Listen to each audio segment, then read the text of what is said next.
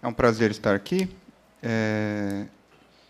Eu agradeço a toda a equipe do, do Instituto Sofia Perenes, que muito gentilmente tem me considerado é, para participar destes congressos que são tão importantes.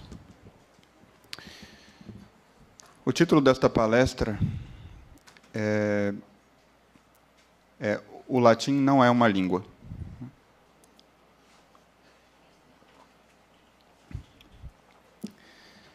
E o, o título foi calculado para chocar, né?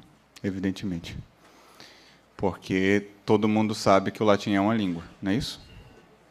Todo mundo sabe que é,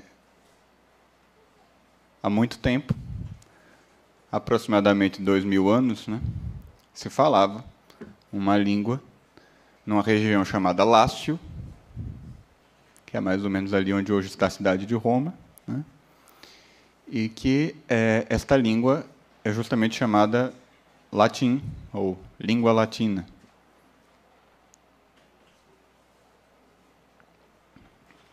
Então todo mundo sabe que latim é uma língua. Contudo, eu estou aqui falando para vocês que são educadores católicos. E existe uma tendência é, hoje, no meio dos educadores católicos, sejam eles professores ou pais, a resgatar a língua latina é, pedagogicamente, pelo simples motivo de que todo mundo sabe que se ensinava latim na educação tradicional. E isso foi feito até meados do século XX inclusive nas escolas públicas do Brasil, até um momento em que uh, não se sabe muito bem como nem porquê, o latim desapareceu da, das grades curriculares, foi banido, e existe mais ou menos um consenso entre, entre nós, nós do nosso meio, do meio dos educadores católicos, de que o latim deveria voltar à grade. E eu creio que o principal motivo para haver este consenso é que ele fazia parte da grade antes. Então, nós temos que voltar a fazer o que se fazia antes. Né? E este raciocínio é bastante saudável, né? porque, evidentemente, a remoção do, do latim do currículo ela fez parte de um movimento pedagógico que foi um desastre. Nós hoje estamos em condições de sentir os efeitos deste, desta escolha, desta opção que foi feita. Nós vemos que, de fato, mesmo a gente não sabendo exatamente por quê ou como, o fato é que ocorreu uma catástrofe. Né?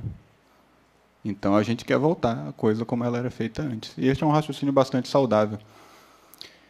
Em educação, me parece que é sempre mais saudável ser conservador.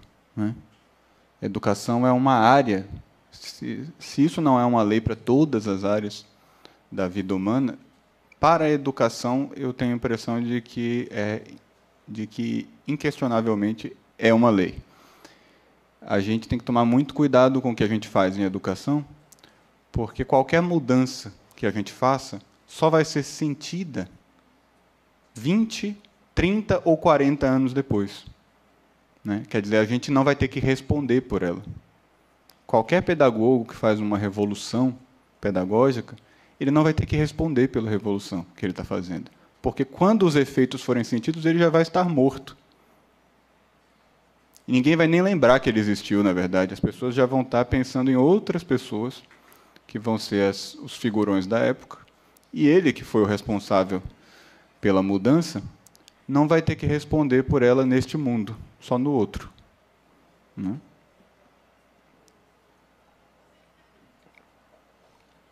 Então, é uma área muito delicada, porque normalmente as revoluções não são sentidas. Você faz a revolução, inclusive pode dar a impressão de que está dando certo, porque você só vai ver o efeito real daquela revolução em duas décadas, em, em duas décadas no mínimo, né? duas, três ou quatro décadas. É, algumas revoluções pedagógicas só vão ser sentidas depois de cinco séculos. Isso historicamente a gente já, já consegue dizer. Então é sempre um pensamento saudável esse. Olha, se a gente fez esse monte de mudança e deu tudo errado, então vamos voltar e fazer exatamente o que fazia antes. Que aí, é, de alguma maneira, a gente acerta. Porque o que fazia antes eles fizeram durante um tempo, estava dando certo. Né? Então, se a gente voltar a fazer igual, vai funcionar. É um pensamento saudável. Só que no caso do latim, como no caso de outras disciplinas também, a gente se bate com um problema. É, a gente tem que ver se o que a gente entende por latim é a mesma coisa que eles entendiam por latim antes. Então, o latim, de fato, latim é uma língua. Foi falada pelos romanos é, ali do século 3 antes de Cristo até Uh, bom, até ontem praticamente, né? Até o século XIX as pessoas ainda estavam aprendendo latim nas universidades, estavam falando latim nas universidades, escrevendo tese em latim. Então até ontem ainda se, se falava. O, o Kierkegaard, o filósofo, defendeu o doutorado dele em latim. Então, então ainda no século XX isso ainda estava acontecendo. Uh, Contudo, embora tenha sido de fato uma língua, cabe perguntar por que esta língua estaria nos nossos currículos escolares. Para que se vai aprender latim e não francês, ou alemão, ou inglês, ou italiano, ou grego, ou hebraico, ou sânscrito? Que línguas há tantas, né? desde a queda da Torre de Babel por que, que se vai aprender latim? Porque é uma língua e não uma outra. E essa é uma pergunta que raramente se faz, e as respostas que se dão quando se faz esta pergunta são absolutamente insatisfatórias. Porque os professores muitas vezes uh, respondem que o latim uh, desenvolve a inteligência, e acaba de perguntar por que o latim e não o sânscrito? que até eles até podem alegar, não, o latim desenvolve a inteligência, o latim tem declinações. Sim, o alemão tem casos. E se a questão é o número de declinações, porque o alemão de fato não tem muitas, é, o sânscrito tem mais do que o latim. Por que não estudar sânscrito? Né? Grego tem declinações também. Né? Então, a primeiro motivo cai por terra. O segundo motivo é, vejam, o latim nos dá acesso à cultura antiga. É, e a cultura antiga consiste, neste caso, principalmente de Cícero, Virgílio e Horácio, os quais três escritores eram pagãos. e os quais três escritores uh, não deixam de ter os seus problemas morais quando vistos de uma perspectiva cristã. Quer dizer, se a gente for vasculhar os textos deles, a gente não vai achar ali é, exortações ao cristianismo. Né? Não, não, nem faria sentido a ver. Então, volta a pergunta: para que estamos estudando isso em escolas católicas? Se esta é a questão. E outros dizem, é a língua da igreja.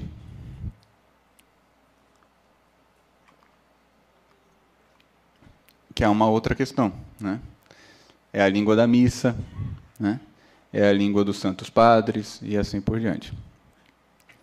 Contudo, é, cabe considerar que os santos padres podem ser traduzidos, a missa ela mesma é, quase sempre está sendo traduzida, né? está sendo celebrada nas línguas vernáculas.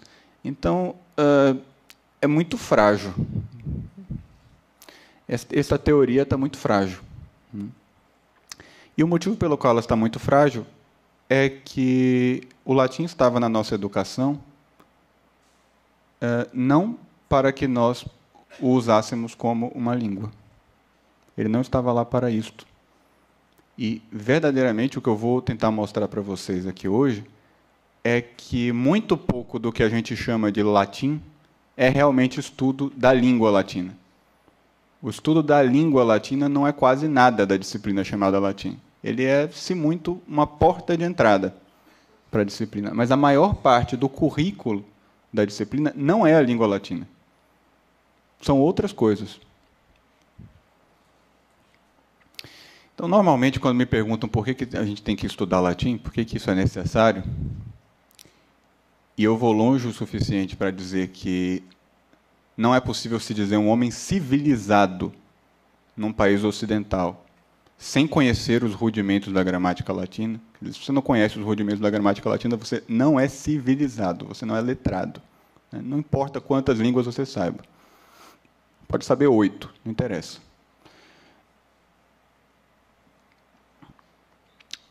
Que existem três, três campos de atuação dessa disciplina, ou, se vocês preferirem, três motivos para se estudar latim, para se aprender latim. Três zonas de influência desse estudo, certo? Estas três zonas de influência eu, eu intitulo a zona linguística, a zona cultural e a zona filosófica. Estas palavras dizem muito pouco. Elas precisam ser explicadas. Quando eu digo linguística, eu certamente não me refiro a aprender a língua latina. Porque aprender uma língua, vocês sabem o que é uma língua? Né? Às vezes, é, às vezes se discute tanto esse tipo de assunto e nem mesmo se dá uma uma definição é, provável, ao menos, do, do que se está discutindo, né? Se, se a questão é aprender uma língua, o que é uma língua?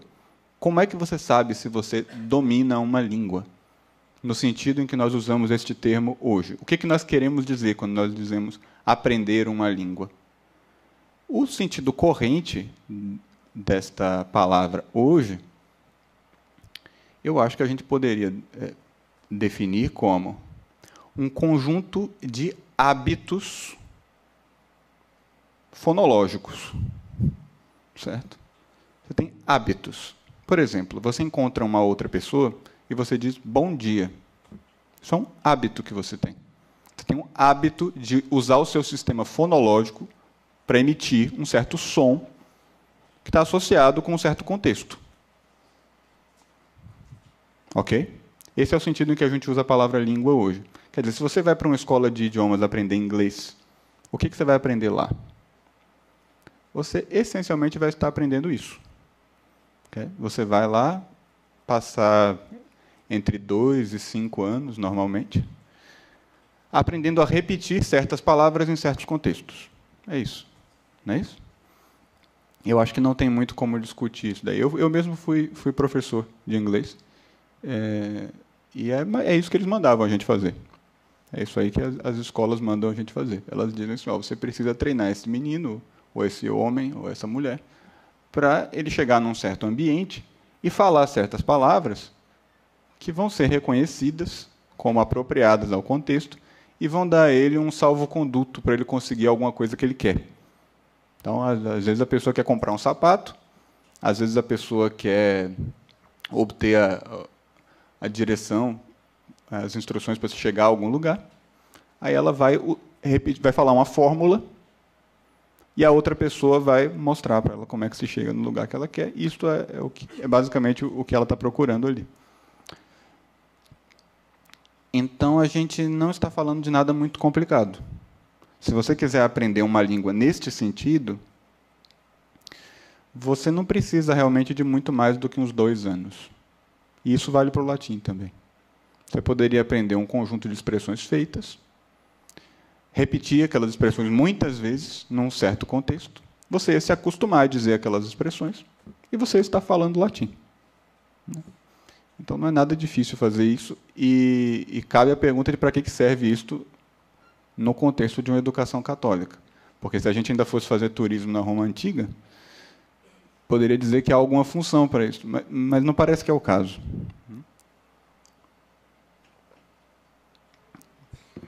Então, certamente não tem nada semelhante com o aprendizado de idiomas, conforme a gente o entende hoje, no estudo do latim. Até porque, se houvesse, seria inútil, seria tempo jogado fora. Serviria para absolutamente nada. Então, quando eu falo da função linguística do estudo do latim, eu não estou me referindo a isto. Eu estou me referindo a uma outra coisa. Por exemplo, quando a gente estuda latim, a gente aprende umas palavras, né? Tem que aprender, porque faz parte. Então, quer dizer, esse estudo do, do, das escolas de idiomas, ele até tem algum ponto de contato com o estudo do latim, mas é quase nada e ele é só a portinha de entrada. Por exemplo, você tem que adquirir um certo vocabulário para você poder estudar o resto. Né? Mas isso não é muito importante, e o vocabulário não precisa ser muito grande a princípio. Mas a gente vai aprender, por exemplo, a palavra vir, que significa homem. Né? É uma palavra com um campo semântico bem amplo, na verdade. Mas o significado principal dela é homem, varão. Né? E depois a gente vai aprender a palavra vis, que significa força. E depois a gente aprende uma palavra é, bem parecida com outra em português, que é virtus, que significa, a gente traduziria normalmente, virtude. Aprender estas três palavras não tem nenhuma, nenhum valor intelectual. Nenhum. É, você poderia é, simplesmente aprender nomes de países, dos capitais de, de outros países, nome de rio, tanto faz. Né? Para aprender rótulo, qualquer rótulo serve. Contudo, quando você compara estas três palavras, o seu professor de latim, se ele for um professor que segue o, os rumos tradicionais, ele vai lhe dizer, ele vai lhe mostrar que vis, vir e virtus, todos provêm de uma mesma raiz, todos uso, fazem uso de uma mesma raiz. Né? Então quer dizer que existe alguma coisa em comum entre a força Aliás, a palavra vis, ela também derivou, é, tem uma derivação que é a palavra violência. Né? Então, a, violência vem da palavra força. Né? Usar a força, aplicar a força, é fazer violência. É, pelo menos uma força excessiva, né? seria uma força abusiva. Então, a palavra força tem alguma coisa a ver com homem e tem alguma coisa a ver com virtude. Né? Mas o que as distingue? Porque virtude termina com tus, é virtus. Né? O que significa essa terminação em tus? Então você vai procurar outras palavras em latim, que você também aprendeu, e que também possuem essa terminação em tus. E você vai começar a perceber que a, a, a língua é articulada de uma certa maneira, em que pedaços da, da, das palavras dessa mesma língua é, conferem certas conotações específicas, modulam o significado dos radicais de um modo específico e vão produzindo novos significados de uma maneira bastante racional. Então existe uma racionalidade intrínseca à língua, uma racionalidade que está na raiz no fundamento da língua e que pode passar perfeitamente desapercebida se você simplesmente aprendeu esta língua uh, da maneira uh, comum, ou seja, repetindo palavras em certos contextos. Né? Quando você sai deste nível da repetição como um papagaio, né, da repetição mecânica é, em contextos habituais, que é o que você aprende nas escolas de idiomas, quando você sai deste nível na sua língua e começa a reparar nas estruturas racionais que estão por debaixo dela, você está adquirindo este nível linguístico do qual estou falando aqui. Você está começando a ascender para um nível de sensibilidade intelectual que é linguística. Você começou a perceber que a língua é regida por princípios racionais. E quando você fala, você está prestando atenção nestes princípios e está usando estes princípios para formular o que você diz. Então você não está mais repetindo como um papagaio, você está manipulando como um técnico manipula uma máquina que ele conhece perfeitamente. Você sabe que botões apertar e que diferença isso faz. Né? É a diferença entre um passarinho e um pianista. Né? O passarinho emite o som e não faz a menor ideia do que ele está fazendo. O pianista conhece toda a teoria por trás do que ele está fazendo. E quando ele toca as notas, ele percebe as diferenças matemáticas entre elas. Ele sente a música intelectualmente e não só sensorialmente. Né?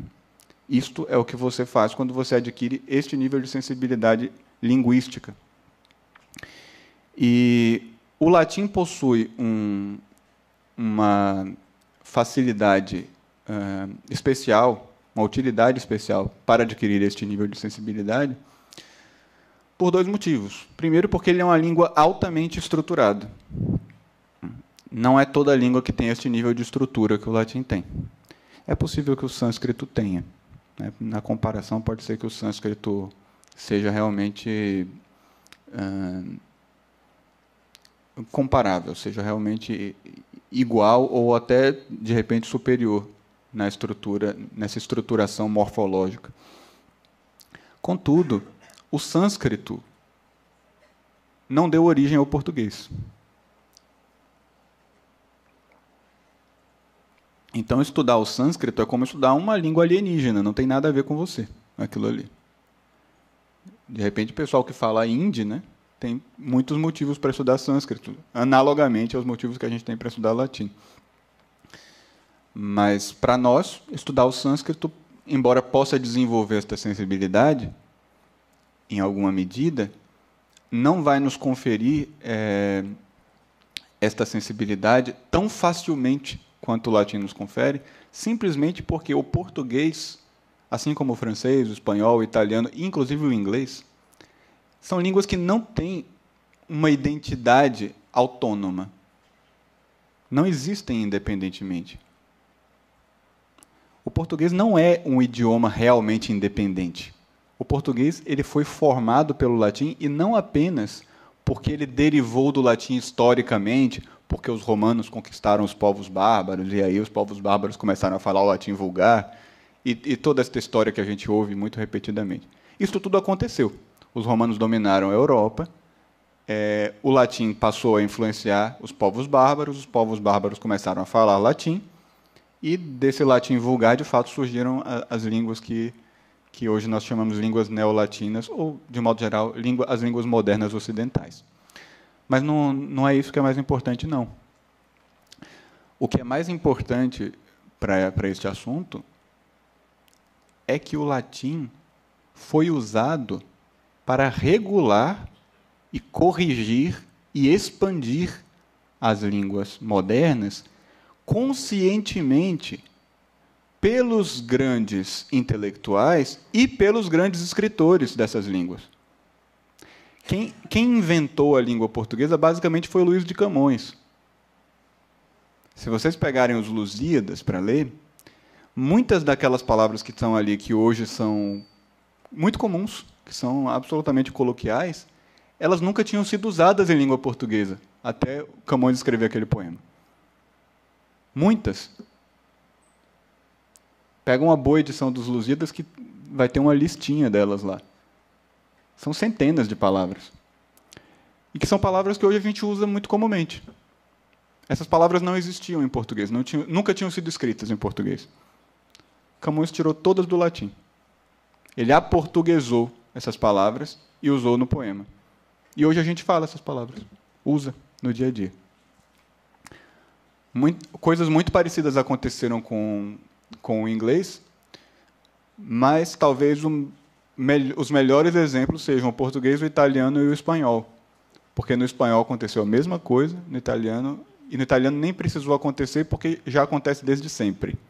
O italiano basicamente é a mesma língua que o latim, só que é, sofreu tantas alterações que não se pode mais dizer que é a mesma. Mas se você traçar historicamente como foi que se formou o italiano, é só uma vulgarização progressiva do latim.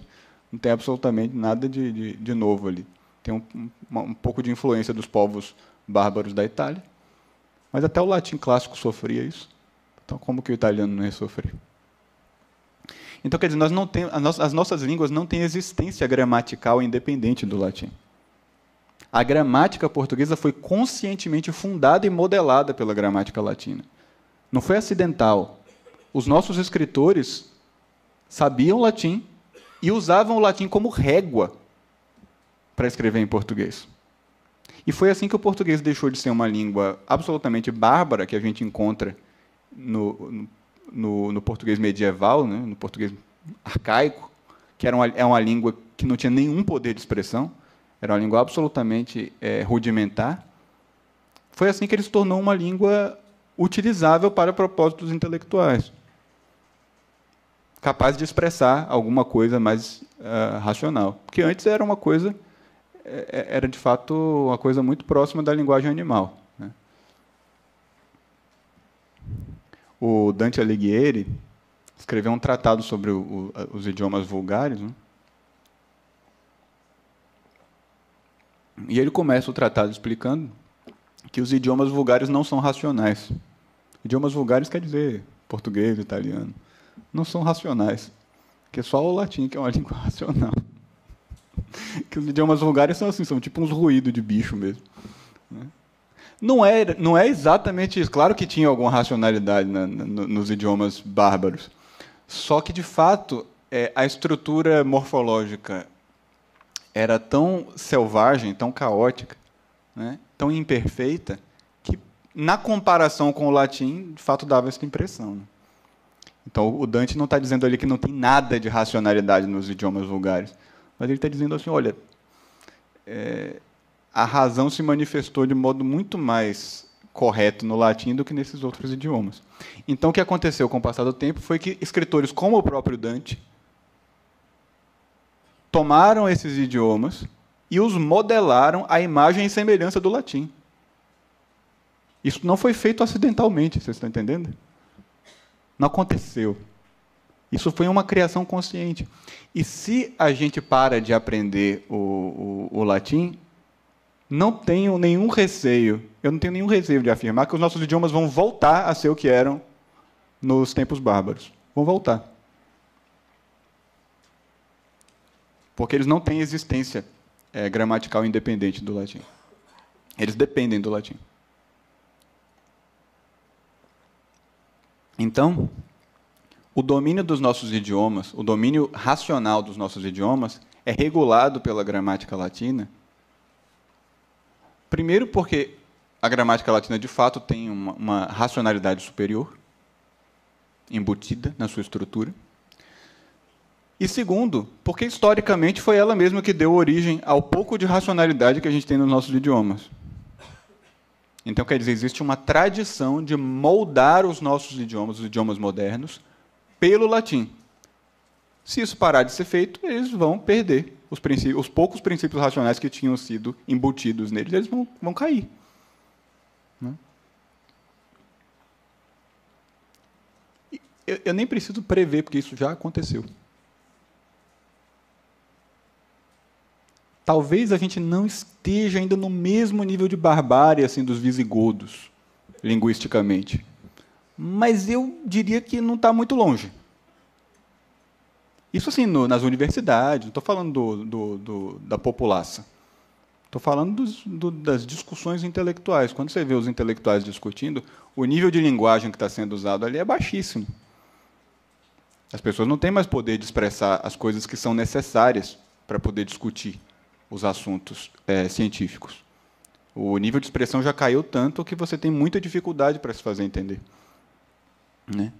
Isto sem, sem o estudo do latim é, acontece. E é por isso que, nos períodos clássicos dos nossos idiomas, os nossos escritores fizeram esse esforço, porque se não fizessem, não ia sair do buraco. Né? Não, não tinha condição de sair do buraco. Então eles fizeram e a gente jogou fora.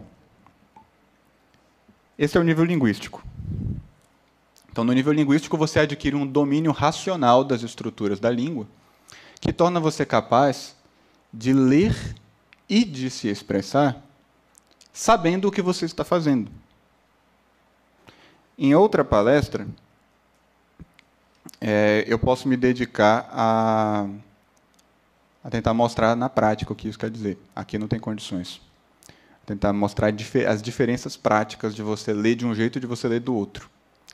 Mas, basicamente, o que eu posso dizer é o seguinte: é que se você lê sem ser capaz de demonstrar por princípios racionais e metódicos que a interpretação do texto é esta e não é aquela, você não está lendo. Quer dizer, para ler como um ser humano, ler num nível apropriado para um ser humano, você precisa ler com domínio racional da linguagem que lhe permita provar que a interpretação do texto é uma e não é outra. Se você não tem condições de fazer isso, se você meramente passa os olhos pelo texto e tem a impressão de que o sentido é um e não outro, você não está lendo. Isso não é leitura. Certo? Isto é adivinhação. Porque a língua possui uma estrutura racional que permite a você interpretar um texto sem precisar adivinhar. E é para isto que se instituiu o ensino da gramática. Para as pessoas poderem fazer isso, porque senão vira uma confusão. Né?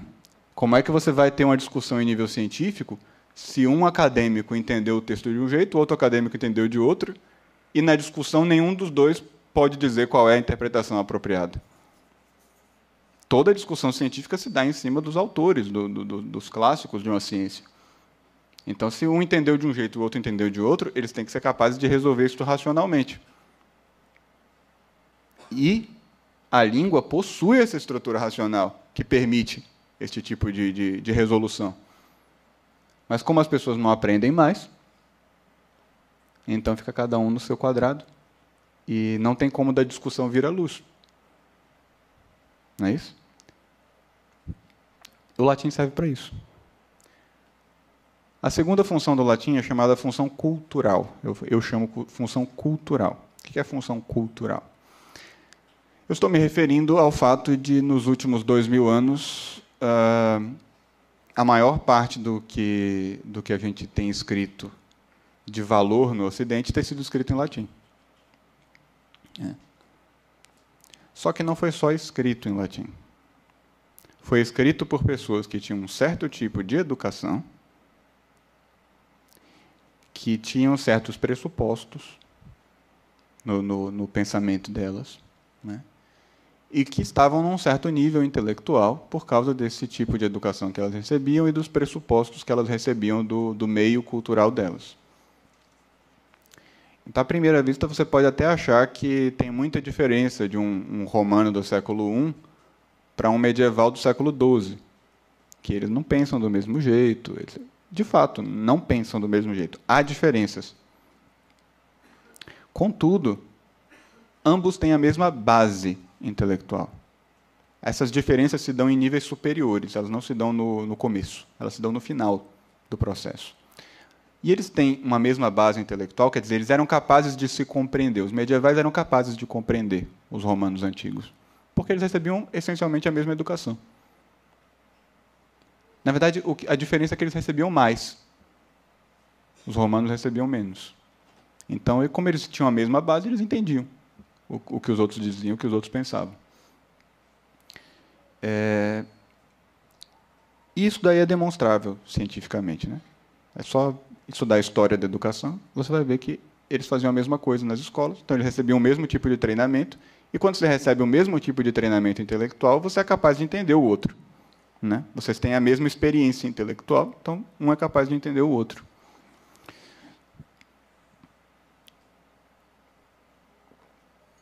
Então, a função cultural do latim, diferentemente do que dizem muitos, não é você aprender as, as línguas clássicas. Vamos parar com esse negócio de línguas clássicas. Né? Isso não existe. O que existe é latim. Línguas clássicas é uma conversa.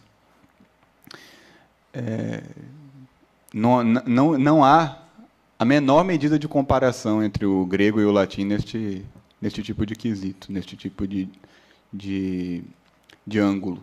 Se a gente olha pela via pedagógica, não há a menor comparação. O latim é infinitamente superior, infinitamente mais útil. Então não tem essa de línguas clássicas, é latim.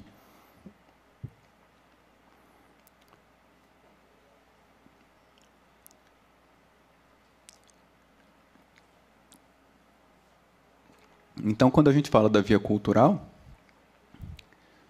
nós não estamos falando apenas de aprender a língua latina para ler os autores antigos. Porque para ler os autores antigos, você precisa entender os autores antigos. E aprender a dar bom dia em latim não vai resolver este problema. Porque a experiência intelectual de vocês é muito diferente. Você não vai entender absolutamente nada do que eles estão dizendo, e não é porque você não conhece as palavras. É porque você não faz a menor ideia da experiência intelectual que aquelas pessoas tinham e de tudo o que estava pressuposto para elas quando elas escreviam aqueles textos. O tipo de exigência que elas estão fazendo do leitor, você não é capaz de atender. Então, para cumprir a exigência cultural, é preciso haver uma base uma disciplina intelectual que te torne capaz de entrar na cabeça desses escritores. Você precisa receber o mesmo tipo de treinamento que eles recebiam. Senão não vai ter comunicação. Pensa num americano de hoje encontrando com William Shakespeare. Eles vão falar o mesmo idioma, teoricamente. Eles podem ter um pouco de dificuldade com a pronúncia e, e uma outra palavra né, que mudou bastante. Mas resolvendo essas dificuldades superficiais, eles falam o mesmo idioma. A gramática continua sendo mais ou menos a mesma, etc. O vocabulário, em grande parte, é o mesmo. Depois que eles superassem essas dificuldades, eles se comunicariam perfeitamente? De modo algum. Um não ia entender nada do que o outro está falando. Mesmo falando a mesma língua.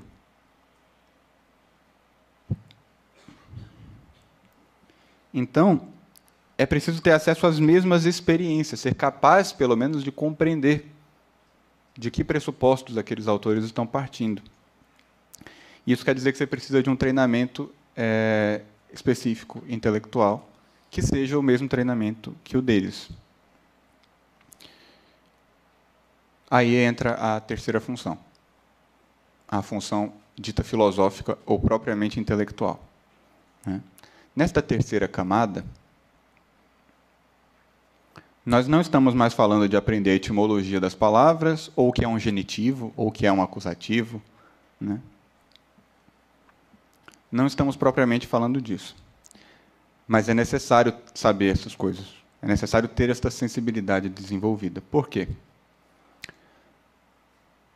Porque quando você é, entra nisto, quando você entra neste nível, você já tem que ter uma percepção da estrutura racional da língua para que você possa elevar esta percepção pontual dos princípios racionais que regem a língua a uma percepção total da razão embutida na linguagem humana.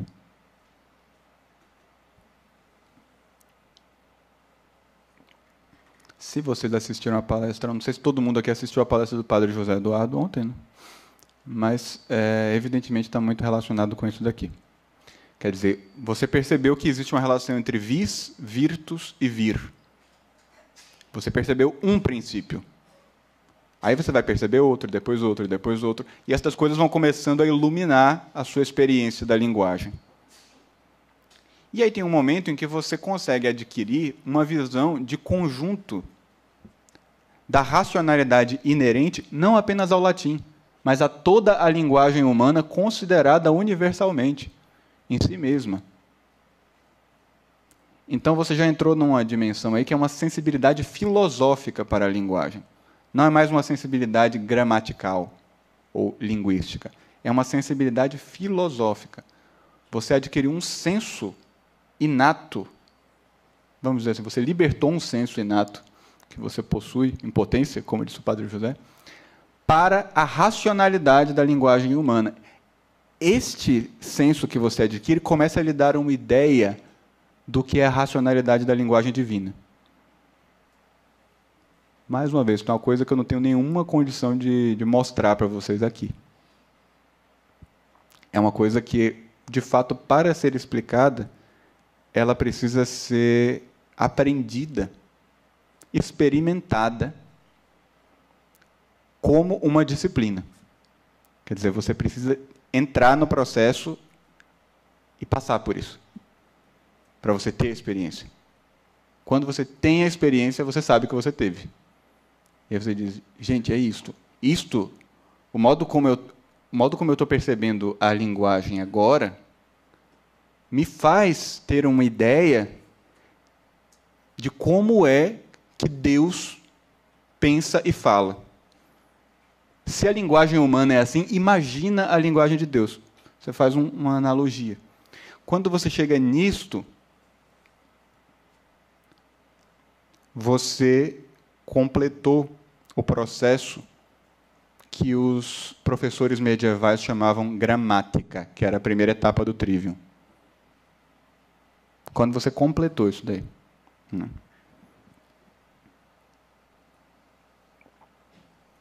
Então, quando você faz isso,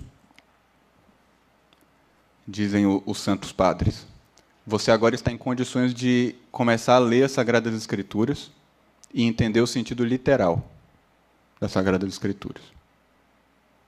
Né? Quando você chega a isso. Então, o que eu estou tentando dizer para vocês é que o motivo pelo qual a gente estuda latim, ou estudava latim na disciplina tradicional, não era de modo algum para aprender a língua latina. Embora isso fosse uma coisa que as pessoas aprendessem no processo e que até ajudava, né? porque se comunicavam em latim, liam a Bíblia em latim, liam os Santos Padres. Então tinha uma função instrumental também. Mas de modo algum era o objetivo da disciplina. O objetivo da disciplina era se formar no nível gramatical do trivium. Essa disciplina que eles chamavam de gramática, já na Idade Média, se intercambiava com o termo latino. Né?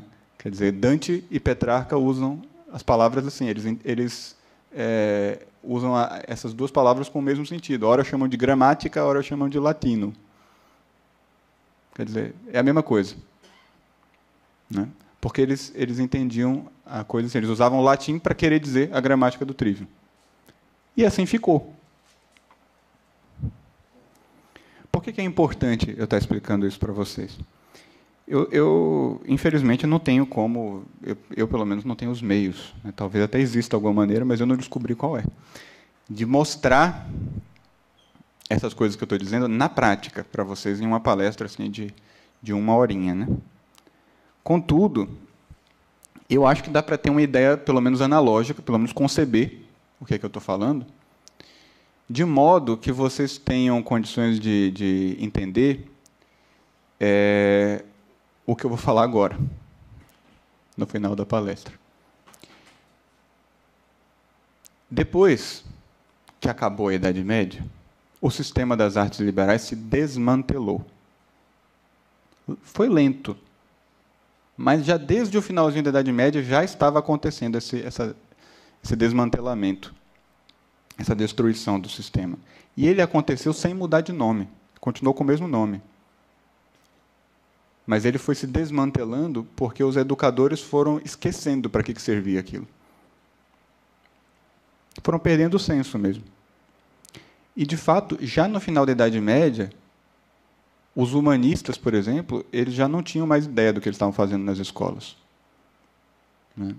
Isso já, tá, já tinha começado a se perder. Então, o, o fetichismo pelos clássicos, né? Essa, isso aí tudo vem disso. Eles não sabiam mais para que, que eles estavam ensinando latim. Então, ah, é para ler Cícero e Virgílio. Não, você não entendeu. Cícero e Virgílio eram parte do instrumental para se chegar numa outra coisa. Mas eles perdem completamente o senso disso.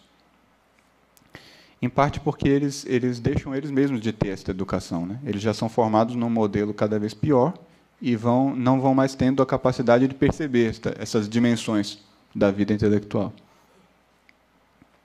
E eles também não estão mais interessados nas escrituras. Também tem isso. E quando a gente chega no, no século XIX, por exemplo, já se perdeu completamente a noção do que você está fazendo. Embora, em grande parte, se esteja fazendo a mesma coisa. Mas o que se faz de correto se faz muito mais por tradição do que por compreensão. Então, por exemplo, se ensina aquela gramática, o pessoal decorava a gramática latina todinha, né? E tal.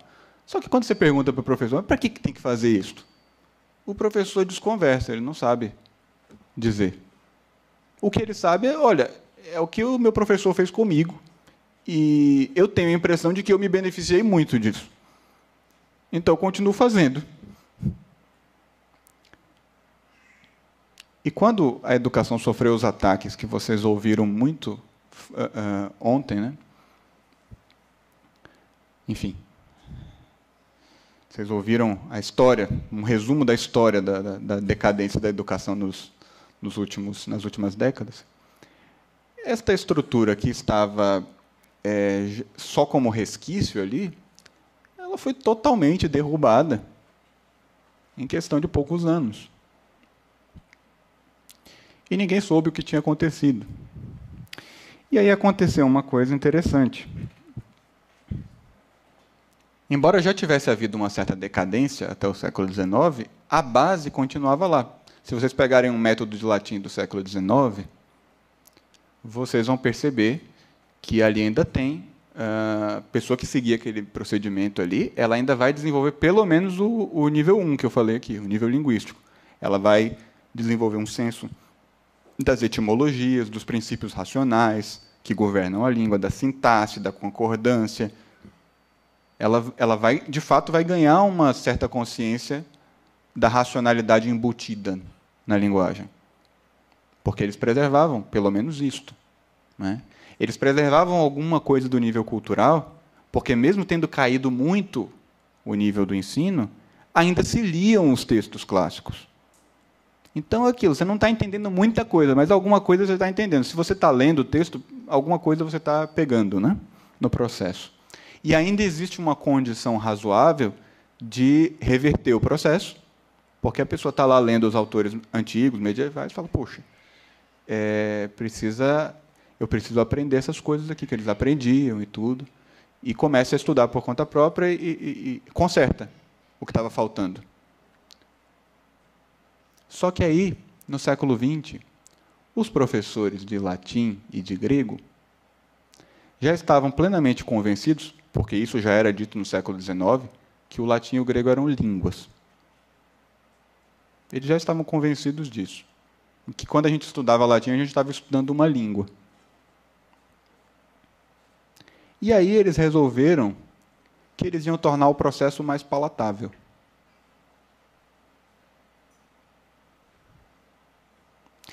E o que aconteceu é que, de meados do século XX para cá, o, os métodos de ensino do latim se tornaram métodos de ensino de uma língua. E perderam, inclusive, a primeira função. Então, quando vocês, que são professores católicos, pais católicos, forem educar os seus filhos, vocês vão dizer, eu vou ensinar latim para ele. E aí vocês vão comprar o, o livro, por exemplo, publicado pela, acho que pela EDUSP, chamado Aprendendo Latim, que é da Universidade de Cambridge.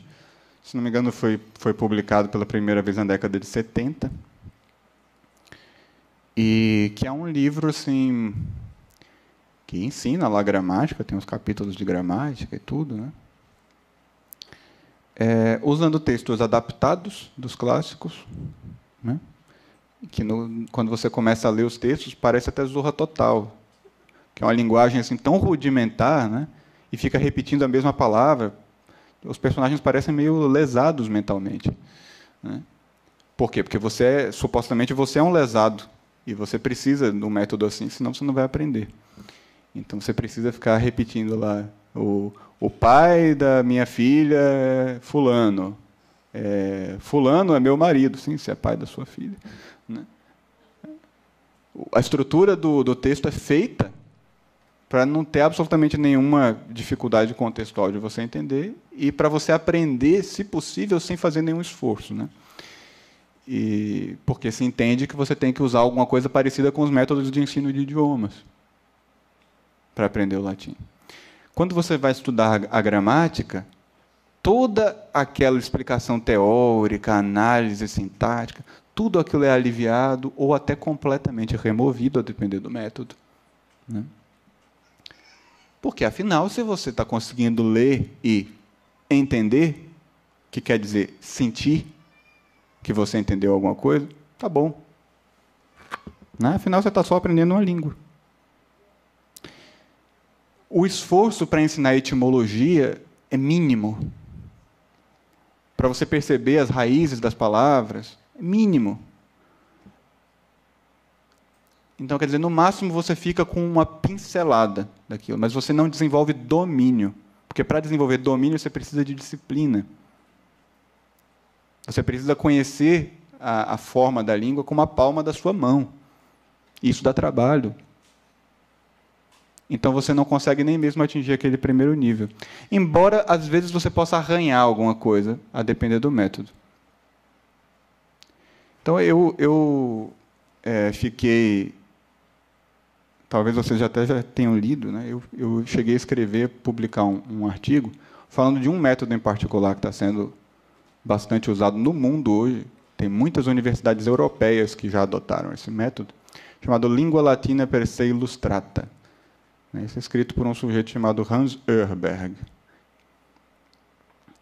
E eu escrevi um artigo em que eu que na verdade não era nem sobre ele, mas em determinado momento eu critico este método eu chamo a atenção para esse método, ele é chamado método natural ou método direto.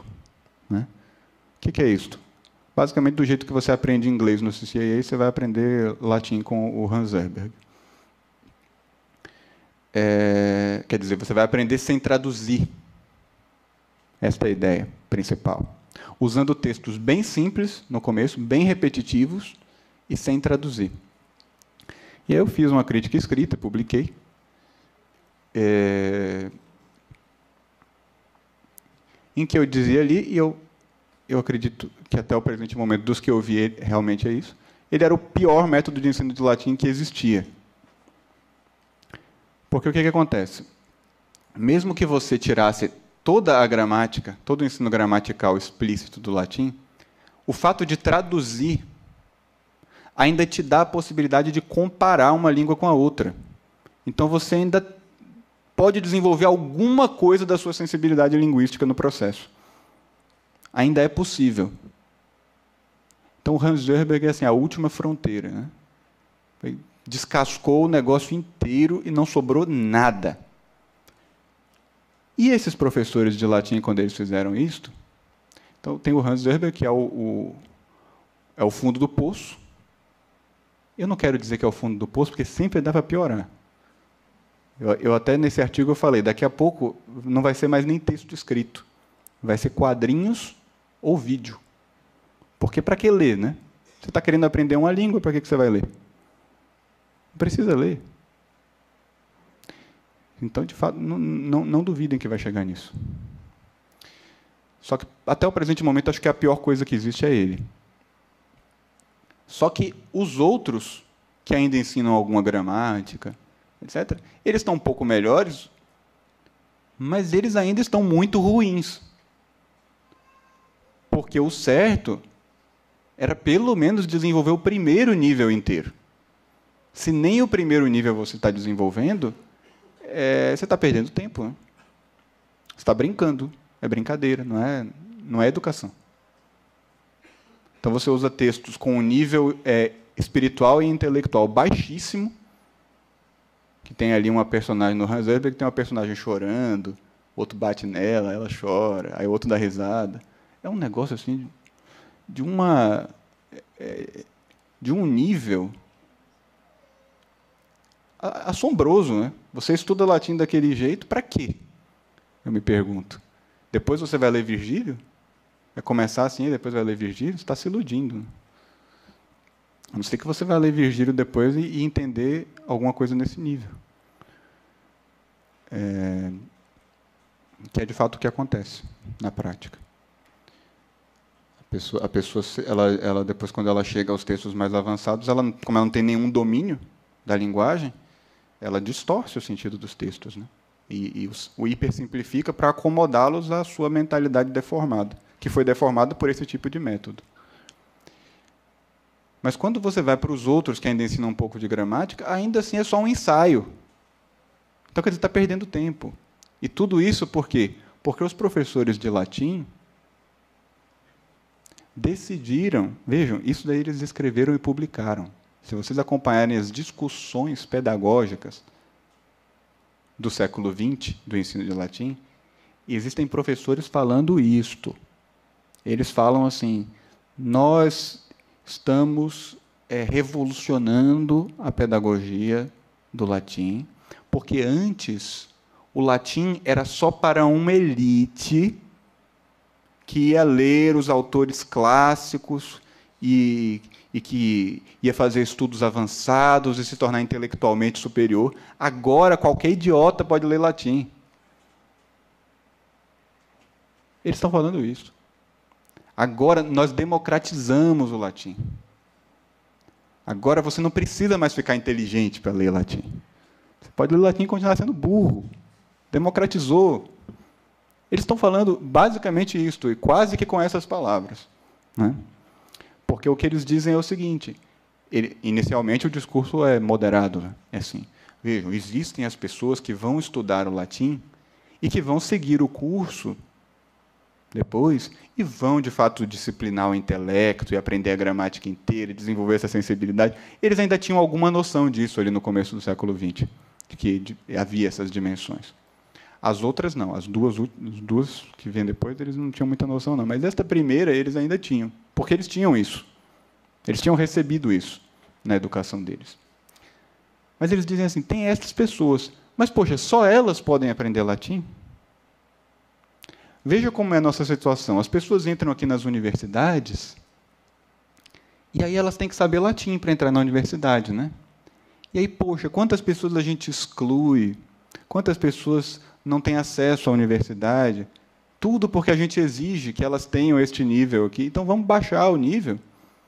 E quem quiser, depois continua estudando, aprende essas coisas de outro jeito. Então, quer dizer, vamos desmantelar a disciplina. E, quando for estudar latim, estuda só a língua e depois estuda o resto. Qualquer pessoa com bom senso teria visto onde que isso ia dar que logo, logo chegaria um momento em que as pessoas nem lembrariam que existe o resto para estudar. Né? Quer dizer, você desmantelou o latim, transformou o latim numa língua, e agora ele serve para quê? Para nada. Para iludir as pessoas, para virar um fetiche. As pessoas pensarem que estão estudando alguma coisa que tem valor, e, e quando, na verdade, elas estão sendo enganadas, ludibriadas. Né? Isso tudo está escrito, né? tem discussões pedagógicas, e os professores de latim eh, nas últimas décadas, têm, inclusive, comemorado esta revolução pedagógica como uma grande vitória. Eles salvaram o latim. Porque ninguém mais ia estudar isso se eles não tivessem feito isso. As pessoas não iam mais se, se dignar, se humilhar a ficar ali sete anos, oito anos, estudando a gramática e, e os autores clássicos, etc. Nas universidades americanas, eu já vi pelo menos dois professores universitários americanos escrevendo sobre isso, e eles estão falando o seguinte: tem que parar de dar os autores clássicos nas universidades. Tem que parar. Sabe por quê? Veja um curso de espanhol. Se você vai pegar um aluno de espanhol do terceiro ano e vai botar para ler Miguel de Cervantes. Ninguém faz isso. A pessoa tem que passar ali uns 10 anos estudando espanhol para ela ler São João da Cruz. Né? Então, a gente também tem que pensar assim. Porque a gente está ensinando uma língua. E se no espanhol é assim, por que, que no latim é diferente? Por que, que no latim a gente pega os meninos já no primeiro ano e já está dando Virgílio para eles? Quer dizer, Virgílio, Horácio, Cícero, esses autores antigos, eles vão sair da grade das graduações e vão passar para a pós-graduação. E depois que eles passarem para a pós-graduação, eles vão passar para o pós-doutorado. E vão desaparecer. Porque é isso que eles estavam querendo fazer desde o começo. Eles estavam querendo tirar todo o valor intelectual desse estudo. Né? Então, quando vocês forem ensinar latim, o que eu, o que eu queria dizer para vocês era: vocês têm que prestar atenção, não é no nome do livro. Não é se está escrito aprendendo latim ou língua latina per se ilustrata. Vocês têm que prestar atenção se ele segue a disciplina do latim do jeito que os nossos padres mandavam fazer. E eu sei que é difícil você querer recuperar o método de latim da Idade Média. Eu estou tentando fazer isso. Né? Mas isso exige um estudo é, disciplinado, acadêmico e específico, e nem todo mundo pode fazer isso. Você tem que voltar para o escritório para trabalhar, claro. Contudo, é, se você não está treinando nem o primeiro nível, é melhor nem estudar. Então, se não dá para recuperar o método medieval, que pelo menos façamos o básico. O mínimo é um livro como ali o do Napoleão Mendes de Almeida, Gramática Latina, que está ensinando o que é um caso, que está ensinando como é que faz análise sintática, o que é um substantivo, o que é um adjetivo, o que é um advérbio. Essas coisas têm que ser ensinadas e têm que ser ensinadas conscientemente. A criança tem que adquirir domínio racional disso daí. Senão você está educando o analfabeto. Que vai ter talvez a ilusão de que lê, mas não vai ter domínio do que está fazendo quando lê. Então, o mínimo que, é, que eu penso que a gente tem que exigir dos métodos é que eles ensinem a gramática latina de modo disciplinado, ordeiro e preciso. Que a criança de fato adquira domínio, ou seja, se ela está lendo uma frase em latim, ela tem que ser capaz de provar para você que a frase tem o sentido que ela está dizendo, usando princípios racionais. Porque senão isso não é educação de gente, é educação de bicho. Se a gente não, não usa princípios racionais, não é educação de gente, é adestramento. Então, o mínimo é isto. Então, o que eu digo para vocês, como professores, ou como pais, ou como educadores católicos de modo geral, o mínimo que a gente tem que exigir dos nossos métodos, né, do, do nosso processo de aprendizado do latim, é que a criança adquira domínio da gramática analítica, teórica, e que ela seja capaz de demonstrar o sentido dos textos. Isso a gente encontra da década de 50 para trás, basicamente. Quanto mais a gente avança, pior pior, está ficando cada vez pior. Então, todas essas coisas que estão se publicando, às vezes vem as pessoas e falam: e esse livro aqui? A gente abre a sessão de acusativo, né? Não sei se vocês já estudaram um pouquinho de latim. Tem os casos. Então, tem o caso acusativo. A gente abre ali a sessão e olha. Tem uma definição de acusativo? Tem exemplos? Tem exercício de análise sintática? Não tem? Fecha e toca fogo que é veneno, é frivolidade. Entenderam? e, infelizmente, é isso que está acontecendo com a maior parte do material que está sendo publicado mais recentemente. Então, o que a gente tem que fazer é procurar coisa mais velha. E, de modo geral, quanto mais velho, melhor. Tá? Mas o que eu diria para vocês é que, principalmente, o que, o que é essencial é que o ensino da gramática seja desta maneira que eu estou falando que não se pule, que não se dê gramática puramente para uso, porque tem método que ensina gramática, mas é para usar. A gente tem que compreender e dominar racionalmente, como teoria. Não é só saber usar, não. Está lendo e está entendendo. Ele sabe provar o que ele está entendendo? Então não está funcionando. Se ele não sabe, não está funcionando. Não está fazendo o que era para fazer. Tá? É amadorismo. É, isso eu acho que, que eu espero ter, ter conseguido deixar isso razoavelmente claro. É, para que a gente não, não continue fazendo esta confusão por causa de nomes. Porque nomes são equívocos. Eu posso chamar de uma coisa, eu posso chamar de outra. Né? Não é porque tem o mesmo nome que se trata da mesma coisa, da mesma disciplina, da mesma ciência. E a gente tem que pensar no que, que a gente quer para a educação dessas crianças.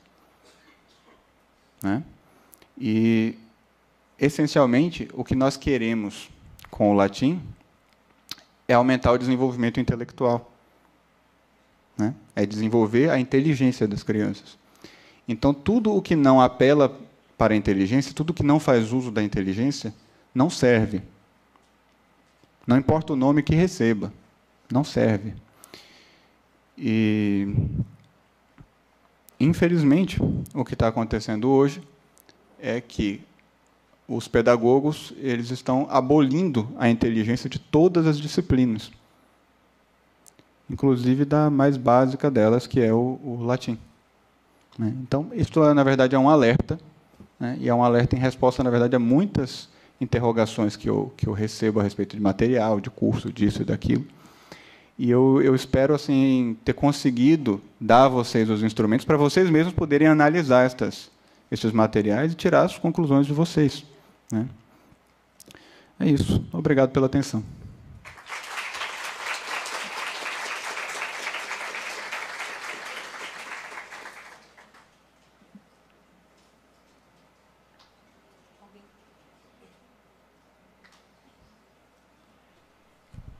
Alguém quer fazer alguma pergunta? Começar ali.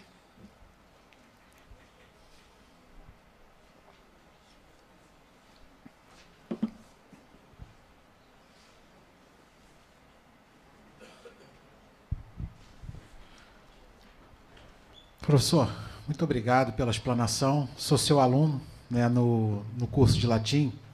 É, a pergunta que eu quero lhe fazer é o seguinte: na, na sua opinião, é, eu já tenho uma filha, né? Daqui a pouco está chegando um casal de gêmeos. É, com quantos anos o senhor indica que o, o ensino do, do latim se inicie? A partir de qual idade? Muito bem. Então, vejam, o princípio que eu dei aqui para vocês. Educação significa educação racional. Né?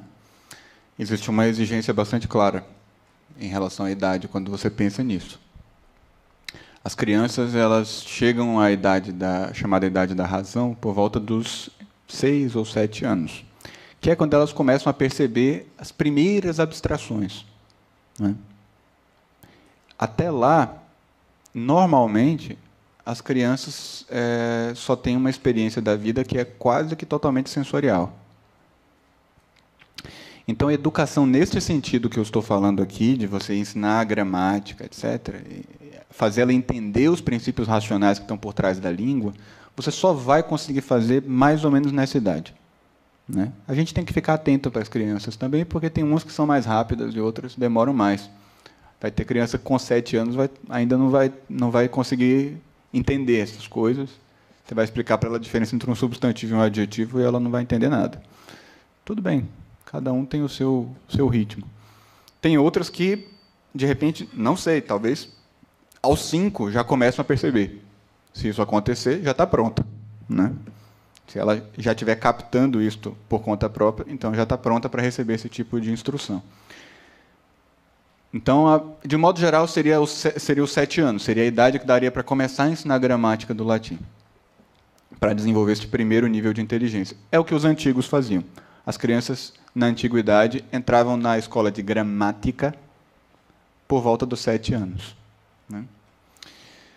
Contudo, até os sete anos, a criança não precisa ficar completamente desprovida de instrução. Né? Não é saudável. Afinal, se ela não estiver fazendo alguma coisa útil, ela estará fazendo alguma coisa inútil ou prejudicial. Isso todos nós sabemos. Todo mundo que tem experiência com criança já sabe disso. Né? Ou se não está usando o tempo para fazer uma coisa útil, certamente está usando o tempo para se prejudicar. Né? Pecado original é isso. Né? é, os antigos diziam, né, os, os, nossos antigos, os nossos avós diziam, cabeça vazia, né, oficina do capita. Então, não é de modo algum inútil preparar a educação desta criança por meio da dicção, dos exercícios de dicção e de memorização de textos em latim que sejam os melhores textos possíveis. Porque a gente não vai enfiar porcaria na memória da criança. Que é outra coisa que vocês vão ver de sobra nos métodos. Porque os pedagogos hoje em dia eles pensam que criança, criança é burrinha, então só entende porcaria, tem que dar porcaria para elas. Né? Tem que dar uma coisa assim bem, bem idiota, bem, é, né? porque senão elas não entendem, coitadinha. Não tem que entender nada, ela só tem que memorizar. Ela vai entender depois. Hum? Recentemente eu vi um trecho de Santo Antônio Maria Claret, falando da infância dele, dizendo que ele decorou o catecismo como todo mundo fazia, que decorava o catecismo, e que aí depois, quando ele cresceu, ele, de vez em quando ele estava estudando ou rezando, alguma coisa assim, e ele lembrava, puxa, aquilo que eu decorei lá no catecismo significa isso. Olha só. Né? E que ele ia entendendo, ele passou anos entendendo o que ele tinha decorado quando era criança. Né? De vez em quando ele ele entendia uma coisa nova que ele tinha decorado. É assim que funciona. Isso é educação. Tem nada que criança de 5 anos está entendendo alguma coisa, tem que estar tá entendendo nada, ela tem que estar tá memorizando. Depois ela vai entender. Né? E memorizar coisa boa. Né? E uma das coisas mais bacanas de você dar para a criança memorizar quando ela é assim pequenininha são orações. São orações. Você tem as músicas, naturalmente, né, os hinos, as orações cantadas, que são muito mais fáceis. Só que é importante também memorizar orações sem música. Porque você pratica dicção, você pratica a, a memória de um modo mais avançado, porque a música ajuda a memória. Então você precisa aumentar o nível de dificuldade se você quiser exercitar a memória. E a memória, a faculdade da memória é muito importante, porque a concentração depende dela. A criança que não tiver exercitado a memória vai ser muito mais difícil de ensinar depois. Ela não vai ter concentração suficiente. A memória está muito relacionada à capacidade de concentração. Então, até os sete anos, você pode e deve preparar a criança com recitação e memorização de materiais que sejam assim, os melhores possíveis em termos de qualidade do, do, do conteúdo e de qualidade linguística também, se for possível. Né? É, e você pode, inclusive, ensinar o significado das orações para ela. Né? Não tem problema nenhum. De modo geral, as crianças já vão ter aprendido o significado do Pai Nosso em português, por exemplo. Já vão saber recitar o Pai Nosso em português. Quando você ensinar em latim, naturalmente há um espaço, depois que ela tiver memorizado a oração inteira, para fazer uma relação. O que, como é que diz Pai Nosso em latim? Pater Noster. Né? Ah, então quer dizer que aquilo que eu memorizei em latim dá para quebrar em pedaços e, e, e traduzir para português? Dá. É a mesma oração. Né? Então, tudo isso são coisas que você pode fazer antes da criança ter desenvolvido a capacidade de abstração necessária para estudar a gramática em senso estrito. Né? Isso dá para fazer e é muito bom, é muito bacana. Só que, de modo geral, em todas as disciplinas você vai ter esse mesmo, esse mesmo método. Né? Você vai, até os sete anos, você só vai poder treinar sensorialmente e imaginativamente é, a criança. Ou seja, você vai treinar a capacidade dela de pronunciar os sons e de guardá-los na memória. É isso que você vai conseguir fazer. Dificilmente você vai conseguir entrar em alguma abstração que tem qualquer princípio de racionalidade real. Até os sete anos é difícil. Então, acho que eu respondi a tua pergunta. Deu? É, a gente sabe que a, que a, que a igreja tem uma, uma preocupação muito grande em que a comunicação da fé, dos mistérios da fé, não sofra, não sofra distorções. Né? Tem aí a, a, preocupação da igreja com a ortodoxia, a congregação para a doutrina da fé e tudo. E, e, boa parte do que a gente, daquilo que a gente se alimenta hoje, que é a nossa fé, a catequese, a reflexão sobre a fé se alimenta, vem da, do, de um patrimônio que, que foi aí bem construído de maneira sólida na, na época que a gente chama de pós-apostólica e patrística, desde Santo Inácio de Antioquia até os, os padres, os grandes padres da até São Bernardo e tal. E, aí eu retomo uma, uma, uma, uma, um questionamento que, que, que, eu fazia com você lá, lá em Osasco, no, no, intervalo do almoço, no, no, curso de latim, né? Será que por causa dessa, dessa precisão que o latim permite, a providência divina é, quis que, é, que, essa, que esse alicerce plantado da nossa fé, né, que essa, essa, esse alicerce ali plantado pela, pela patrística, se não, se não me engano, a maior parte da produção patrística é, foi registrada em latim, né? foi, foi providencial nesse sentido de, de garantir a maior precisão possível na comunicação dos mistérios da fé, e nesse sentido, Deus providenciou essa língua para que isso acontecesse? Bom, todos nós acreditamos que Deus Pai é todo-poderoso e onisciente, né? que a providência divina governa tudo e que nada está desprovido de sentido e de ordem na criação e a história humana não, não, não escapa ao poder de Deus, de maneira nenhuma. Então, sem sombra de dúvida, me parece que não, não é possível questionar é, que o, povo, o próprio povo romano e a sua língua foram preparados para isto. Apesar de todos os seus muitos defeitos, de todos os seus muitos erros, Deus tem o poder de permitir que a gente erre num quesito e não permitir que a gente erre no outro, se for do interesse dele. Né? Ele, ele às vezes, tanto que ele, ele às vezes dá um, um talento oratório muito grande para um, um, sujeito que é um grande pecador, de modo que esse sujeito possa fazer o bem, mesmo ele sendo um grande pecador. E mesmo que depois ele seja condenado, Deus o usa muitas vezes para fazer o bem aqui e ali. Né? E por quê? Porque ele quer. E ele faz o que ele quer. E no caso dos romanos, eu creio que a gente pode dizer isso, que era um povo que tinha algumas virtudes naturais, né? Uma disciplina muito grande, uma austeridade muito grande. Tudo isso se refletiu na língua deles. Era uma língua muito ordenada, muito disciplinada. Tinha um bom senso impressionante, é? um senso prático que os impedia de cair naqueles erros ridículos dos gregos. Os gregos entravam em discussões intelectuais absolutamente ridículas. Né?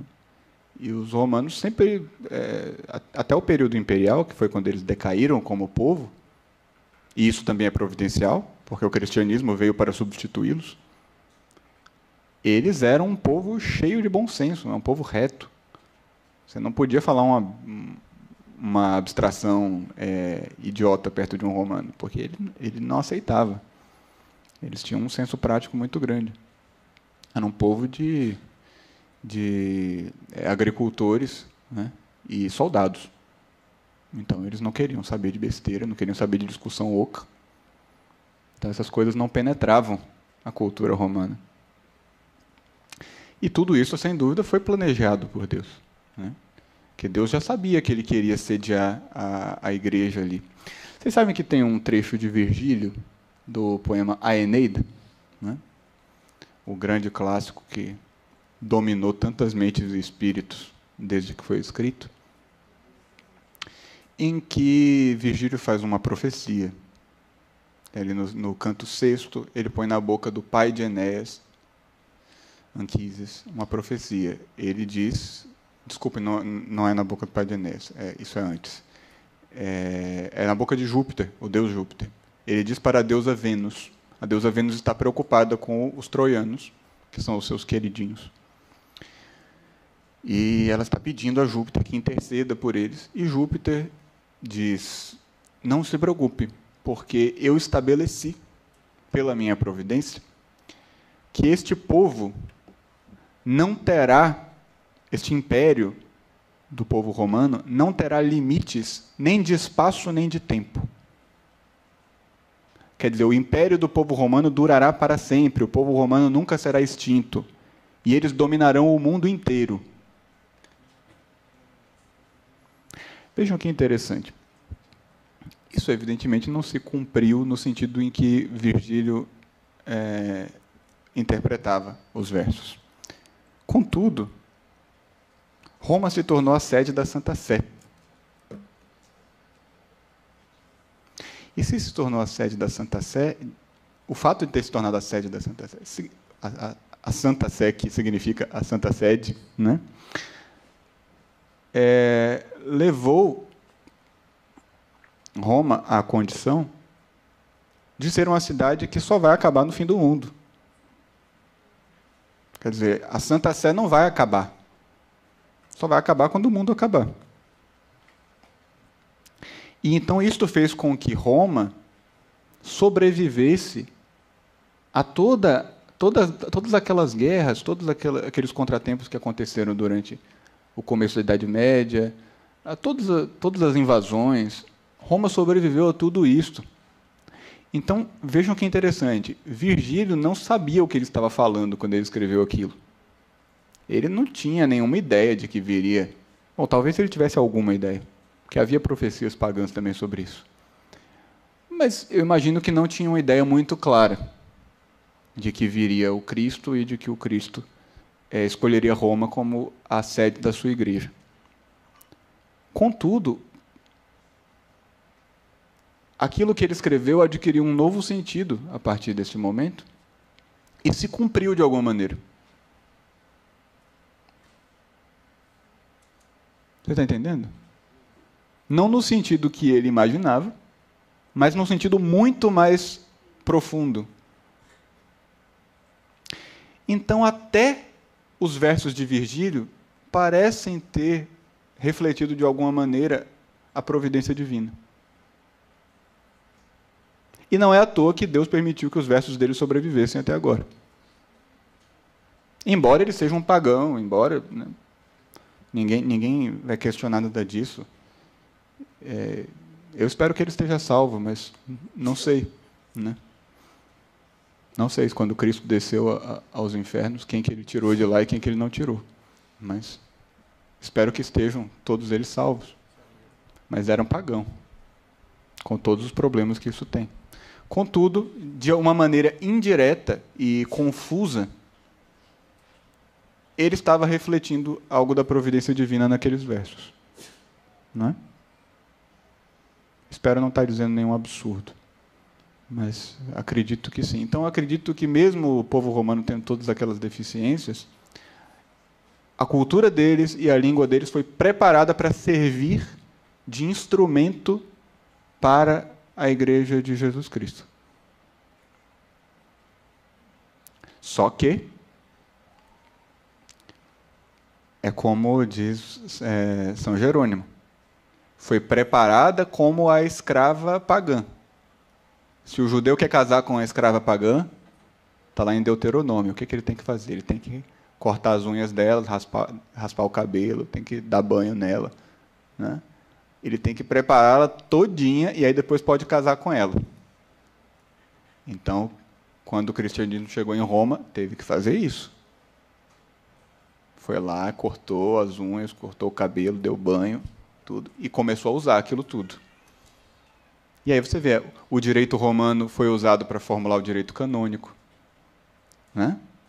Ah, os clássicos romanos foram mastigados, digeridos e aperfeiçoados pelos santos padres e foram utilizados para formular a, a, a doutrina da igreja os argumentos dos filósofos pagãos foram usados para defender a doutrina da igreja.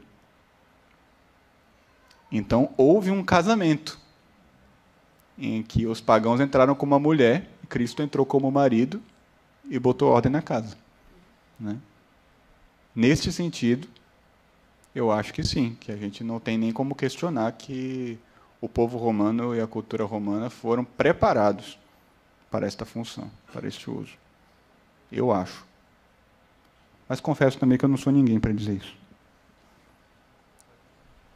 Professor, é, a primeira pergunta que foi feita veio de um pai que já reconhece a necessidade de dar aos seus filhos uma educação católica e que simplesmente quer saber em que idade é, deve ser feito o ensino do latim e certamente se preocupará com o método e conseguirá fazer isso bem. Mas essa não é a lei geral, está muito longe de ser e, inclusive, eu recordo daquilo que o senhor disse no, no comentário à nova edição dos Lusíadas, né? Que o brasileiro médio não consegue sequer distinguir um, um sujeito de um predicado. No caso desse brasileiro, no caso de um adulto que perceba a necessidade de corrigir todo o seu processo de educação, ou no caso de um pai que passa por uma conversão e que perceba que é preciso refazer a educação do seu filho, que já passou por uma parte é, da sua vida, né, por um processo de, de educação viciada, o ideal seria iniciar o estudo do latim, iniciar o ensino do latim e esperar que daí viesse uma correção na compreensão da gramática na língua vernácula, ou primeiramente corrigir a compreensão da língua vernácula para que isso servisse como um preâmbulo para o estudo do latim. Uhum. Ótima pergunta. É... Vocês sabem que tiraram o latim das escolas porque disseram que não servia para que se era para aprender o português, para melhorar o português, tinha que estudar mais português. Não vai aprender outra língua, porque o latim é só uma língua. Né? Então, para que, que vai aprender outra língua? Estuda mais português, aumenta a grade de português e tira o latim. Faz todo sentido do mundo, só que o latim não é uma língua. Esse é o problema no raciocínio. Né? Então, eu, eu, quanto a isso, eu já, até já respondi uma outra vez uma pessoa que falou disso, falou, ah, e alfabetização em português e tudo. Eu falei, quem é o maior escritor da língua portuguesa de todos os tempos? É Luiz de Camões. Você sabe quantos anos de português Luiz de Camões estudou? Zero. Na escola, no tempo de Luiz de Camões, não havia português na grade. Não havia. Ele só estudou latim. E, e, tem mais. Não era só português que ele sabia, não. Ele sabia espanhol, pelo menos. Porque ele, ele lia e escrevia em espanhol. A gente tem texto dele. Ele lia os clássicos da, da literatura espanhola. E também nunca estudou espanhol na escola. Como é que isso funciona? Porque ele sabia uma coisa que era mais importante do que português e espanhol. Ele tinha sensibilidade linguística racional. Quando você tem isso, você só entra em contato com a língua e aprende. Você está entendendo? Você está trabalhando com o espírito. Você não está trabalhando com o corpo, com matéria, com carne está no nível do espírito, do intelecto. Então você percebeu a forma. E a forma é a mesma, só muda a cara. Se você vai aprender espanhol, italiano, português, alemão, a, a linguagem é humana, é a mesma coisa. As categorias são as mesmas. O que vai mudar é o rosto. Então é só você se acostumar com o rosto novo e pronto.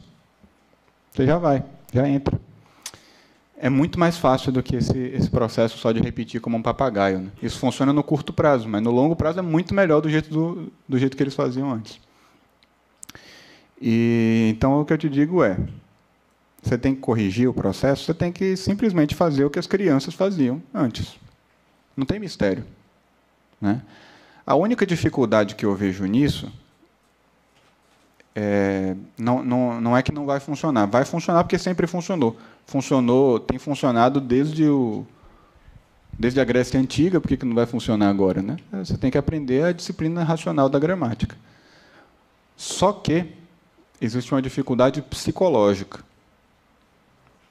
de uma pessoa já velha, velha no sentido de não tem mais sete anos de idade, Quer dizer, já passou daquela fase mais inocente do aprendizado, em que você simplesmente diz para ela o que ela tem que fazer e ela obedece e não fica te perguntando por quê ou pensando que podia estar fazendo alguma coisa melhor, né? Não tem muita vontade própria, é obediente. Como saiu dessa idade e já está acostumada com outras coisas, você chegar para ela e falar: "Bom, agora vai ter que aprender isso aqui, dar o Napoleão Mendes de Almeida", pode ser que ela sinta um impacto. Né? Vai... Talvez ela dê um passo para trás, talvez ela desista. Né? Falando de um adulto, o adulto tem essa liberdade de desistir. Isso é um dos grandes problemas do adulto. É que o adulto fala: Como é que eu faço para me educar? E você fala. Aí ele começa, no outro dia ele desistiu. É, realmente, né? não tem como. A criança não. Você manda ela fazer, ela faz. Né? É, então, esse, esse, é o tipo de dificuldade que eu vejo. Né? Então, aí o que, que você tem que fazer? Você tem que reconhecer também que existe um problema espiritual, existe uma, a necessidade do desenvolvimento de uma virtude, no mínimo a virtude da perseverança, a gente pode chamar isso de fortaleza, inclusive. Né? Talvez seja uma parte da fortaleza. Né? Talvez seja uma parte da temperança. Já me perguntaram assim, é, professor, o que fazer quando a rotina destrói o nosso vigor intelectual e a gente não consegue mais estudar. E eu respondo para pessoa: isso não existe. Não existe isso. A rotina destruiu o seu vigor intelectual, porque é quer dizer, desanimei. Isso não existe. É, é uma pessoa, a pessoa que me fez essa pergunta é uma, uma pessoa excelente, excelente, é ótima mesmo. Mas às vezes a gente precisa dar uma resposta direta, exatamente porque a pessoa é ótima e ela tem condições de, de aguentar a verdade. Né? Isso não existe. O que existe é uma personalidade viciada pela curiosidade e por hábitos intemperantes e escravizada aos prazeres da carne. Então, se você tem estes defeitos, é muito difícil estudar. Ah, o padre José já falou disso ontem, e tem mais cacife do que eu para falar disso. Mas isso acontece muito. Então, quer dizer, às vezes você vai começar a estudar e o que você tem que resolver, num primeiro momento, não é nem o estudo. É parar de fazer certas coisas, adquirir alguns hábitos melhores, para você conseguir ter força, ter vigor para estudar de modo perseverante e disciplinado. Se você fizer isso, se você disser assim, ó, todos os dias eu vou acordar, eu vou fazer as minhas orações.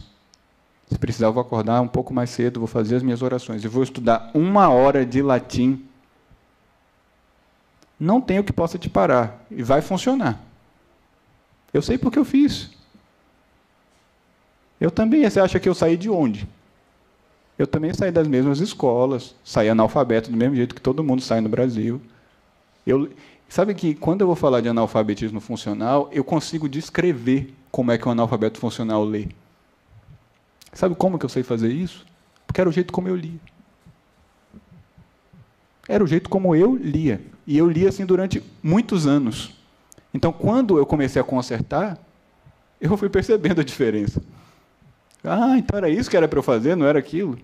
Então eu sei como é um e eu sei como é o outro. Entendeu? E como é que eu consertei? Eu consertei assim. Estudando gramática e estudando poesia. E poesia por meio da gramática, quer dizer, analisando a poesia usando os instrumentos da gramática para aprofundar a compreensão das categorias gramaticais. É assim que funciona. Sempre foi assim, sempre funcionou e sempre vai funcionar. O que nunca vai funcionar, e não importa quanto torçam a verdade, quanto transformem isso em marketing, o que nunca vai funcionar é pegar as coisas que são difíceis, que causam sofrimento, que exigem disciplina, e tirar, para ficar mais fácil. Isso nunca vai funcionar. Porque são justamente essas coisas, o próprio sofrimento que você sente ao estudar certas disciplinas, ele é o sinal claríssimo de que aquilo está fazendo bem para a sua inteligência. Porque o processo educativo é um processo que, que causa dor. Sou eu que estou fazendo alguma coisa errada? É um processo que causa dor. É, não, às vezes a gente lê os ditos dos antigos, né, eles falam assim: tem um, um provérbio egípcio que diz: quando o sangue sai, a educação entra. Né? E tem vários outros na cultura hebraica. Que não falta isso. Né? E às vezes eles estão se referindo realmente a surrar os alunos para ver se os meninos fazem as coisas direito, aprendem as coisas direito. Mas existe uma verdade mais profunda nesses ditos, que é o seguinte: educação é trazer a pessoa para fora, né? Você tem que pegar uma coisa que está ali dentro, uma potência que tem dentro da pessoa e trazer para fora. Então, é um parto. Não existe parto que não dói. Não existe. Porque a pessoa está num estado, ela, tá num, ela tem uma forma agora que é uma forma assim, frouxa, né? incompetente, etc. Então, se você vai pegar essa forma e transformar numa outra coisa, você vai puxar a potência para fora e vai transformá-la numa pessoa melhor, não tem como ela não sentir que aquilo é uma agressão. Você está agredindo a forma atual da pessoa.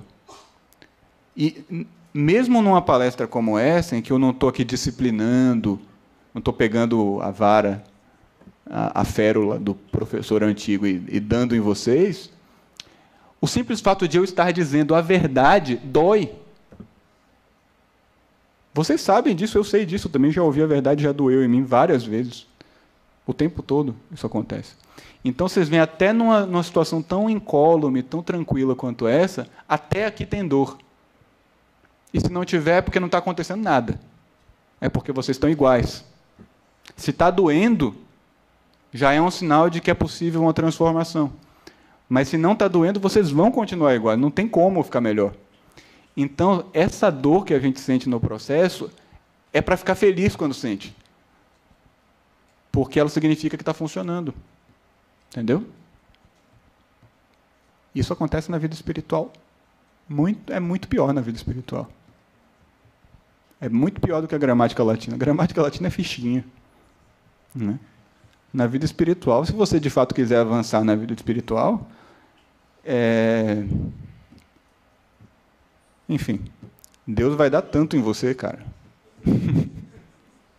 Mas você fica agradecido.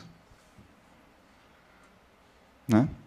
Isso vocês sabem que está nas escrituras. Tem muito versículo nas escrituras falando disso, né? Aceita a correção do Senhor, aceita a disciplina do Senhor, porque ele, ele castiga aqueles que ele ama e assim por diante. Isso de fato é assim. Né? Então, é, como sempre na vida intelectual, você tem um reflexo assim bem fraquinho da vida espiritual. E de certo modo pode até servir como um treinamento, né? Olha, se você aguentou a gramática latina, pô, de repente você aguenta a correção do Senhor depois. É, é um, pode ser um treinamento, né? Pode ser uma preparação. Então, acho que é isso. A, a, advertência que eu faço nesse sentido é: funciona se você fizer do jeito certo e não parar de fazer. Né? Mas você tem, que, você tem que se preocupar com isso. Você tem que tomar muito cuidado com o canto da sereia. Porque o canto da sereia é assim: você começou a fazer, aí dói. Ah, eu vou procurar um jeito mais fácil. Ou vou procurar uma outra coisa para estudar. Estou cansado disso aqui, vou estudar outra coisa. Toma cuidado, porque isso é o canto da sereia. Né? Isso aí quer dizer, é, vou dar uma paradinha, estudar outra coisa, daqui a pouco você não está. Você já se distraiu, já não está mais naquilo, e já perdeu o rumo, perdeu o foco. Né? E muitas vezes essa outra coisa que você vai estudar é uma coisa para a qual você não está capacitado, e não está capacitado porque não pegou a disciplina necessária que você tinha que pegar no latim. Entendeu? como você não galgou os primeiros níveis, você vai ter muita dificuldade para estudar aquele outro assunto e vai ficar lá perdendo o teu tempo. Né? Então, os grandes pedagogos dizem, né, existe uma ordem no estudo. Você estuda uma coisa e depois a outra. Se inverter a ordem, acabou. Você não pode começar a construir um edifício pelo topo. E na educação é assim. Então o risco aí é esse, é o canto da sereia. Vai estudar filosofia, vai estudar teologia. É muito mais interessante. É interessante. O problema é que você não está preparado para entender aquilo lá, né? Porque o jeito como você está estudando não, não vai funcionar. Você precisa primeiro adquirir aquela disciplina e aqueles níveis intelectuais básicos para você poder estudar aqueles outros assuntos. Então, para concluir esta resposta que eu acho que está um, um pouco delongada já. Teve até uma vez que eu falei, o padre José Eduardo falou alguma coisa lá no, no Facebook, e aí alguém falou assim, puxa, ele falou alguma coisa do latim, aí alguma pessoa falou assim, puxa, o latim é difícil, né? E aí eu, eu nem sei quem é a pessoa, tá? não foi uma resposta para ela, mas me ocorreu comentar. Falei assim, olha, é, comentei depois, nada a ver com a resposta da pessoa, não respondi a pessoa, mas aquilo me inspirou a uma outra coisa, a uma outra, um outro comentário. É, as, existem muitas pessoas que acham que a gramática latina é mais difícil do que filosofia e teologia. Estas pessoas não sabem o que é estudar filosofia e teologia. Elas não fazem ideia do que é estudar filosofia e teologia de verdade. Porque a gramática latina é fichinha perto dessas coisas. Né? De fato, é, a pessoa está estudando do jeito errado e ela tem a impressão de que aquilo é mais fácil. Mas, na verdade, ela não está é, aproveitando nada daquilo ali, né? muito pouquinho que ela está aproveitando. E muitas vezes está aproveitando ao contrário, está se confundindo, está tá enlouquecendo, está né? Tá se ensandecendo por causa da desordem. Então é isso, então a gente tem que procurar ter ordem, disciplina e fazer as coisas do modo correto. Fazendo, funciona, sempre funciona e não tem erro. Todo mundo que concluiu os estudos de, de, de latim comigo fala a mesma coisa. Todos os comentários são sempre os mesmos. Todos eles dizem a mesma coisa. Eles falam assim. Tem gente que fala isso assim na quinta, sexta aula. Às vezes tem uns comentários desse tipo. Falou: olha, eu não imaginava, mas a minha leitura em inglês melhorou assim de um jeito, de um jeito é, inimaginável. Não sei, não sei como que isso aconteceu. Eu não, não, não tem mistério, não tem milagre, né? Eu não sou nenhum bruxo é a disciplina. Você faz e funciona, é assim mesmo. Né? Então as coisas são sempre assim. Você pode ficar tranquilo, se você fizer, vai funcionar. Tá bom? Professor, aqui. É, obrigada pela palestra. E é inegável que funciona e o latim realmente tem essa importância toda. Só gostaria de fazer uma pergunta, porque de acordo com o grupo social. Então, por exemplo, o Brasil, tudo isso que aconteceu com o latim, fizeram com o português. Então, toda a vulgarização e o ensino do português hoje, nós não podemos dizer que o português está sendo ensinado. Tá? Porque o português tem uma gramática extremamente que era chamada de análise lógica, que desenvolve o raciocínio quando é muito bem ensinado. Então você tem a gramática que está lá, o dativo, tem os objetos diretos, objeto indireto, tem tudo no português. Tá? Então, hoje em dia, nós temos o quê? Um ensino do português que é um arremedo, inclusive por causa dessa, dessa concepção ideológica esquerdista de que tem que usar a língua do populacho. E o populacho não consegue, se, eh, digamos, se expressar nem por escrito e nem oralmente, infelizmente, porque a língua culta ela dá muito mais condições para a expressão do raciocínio e para a comunicação. Todos deveriam ter o direito de dominar a língua culta. Então, eu lhe faço uma pergunta. Para um nível para quem o senhor dar aula, ok, então estudar o latim. Mas agora, com a realidade social desse país, eu acho que se bastaria, na, na minha opinião, e agora o senhor sabe mais do que eu, bastaria se ensinar o português realmente como tem que ser ensinado, com a gramática, com tudo lá dentro, para que os alunos aprendessem a interpretar, porque desenvolve todo o raciocínio linguístico. E o latim é lógico que se vier, mais ainda. Então eu tenho assim uma dúvida em relação a, por exemplo, com, com o nível de, de analfabetismo cultural e, e, analfabetismo mesmo na, da, é, funcional, né? ensinar o latim para quem já não sabe nem o português, que é a língua que está falando, ele não vai conseguir, porque ele não consegue o português. Então era só isso.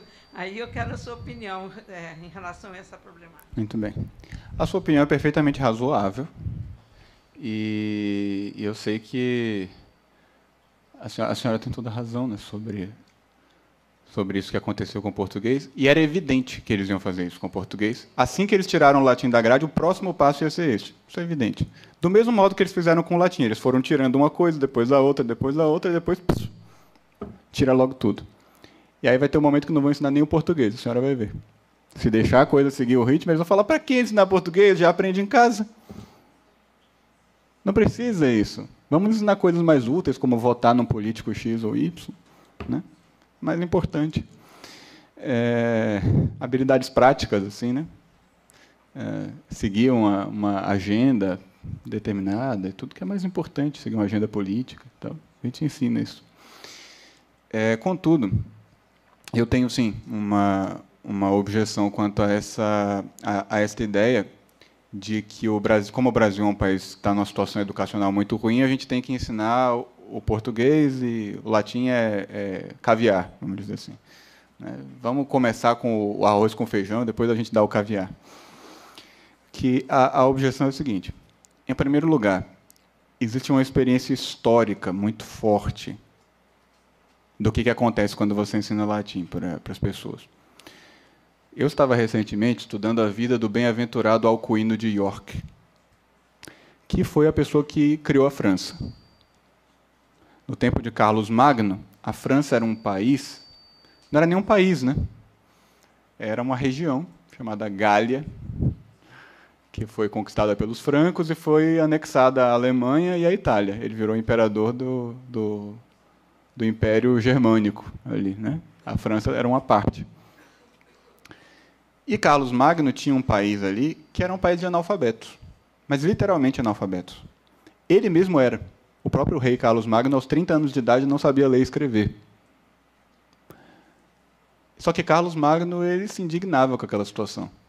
Diferentemente de muitos analfabetos que se erigem em régua da civilização inteira e dizem: se eu não precisei aprender, por que alguém vai aprender isso? Carlos Magno sentia uma falta enorme disso ele se sentia privado, ele se sentia violentado por ele não ter recebido uma educação. Ele recebeu educação bárbara, né? educação em guerra, essas coisas, mas ele se sentia privado de uma educação intelectual. E ele achava que o nível moral da França estava muito baixo porque as pessoas não tinham condições intelectuais de estudar o catecismo e as escrituras. Então ele queria melhorar o nível intelectual das pessoas para elas melhorarem moralmente. Né? Ele viu sacerdotes, que na época estavam muito ruins também, e também eram muitos analfabetos, e assim por diante. E ele chamou esse monge da Inglaterra, chamado Alcuino, que era um dos homens mais cultos do tempo dele. E Alcuino reformou a França.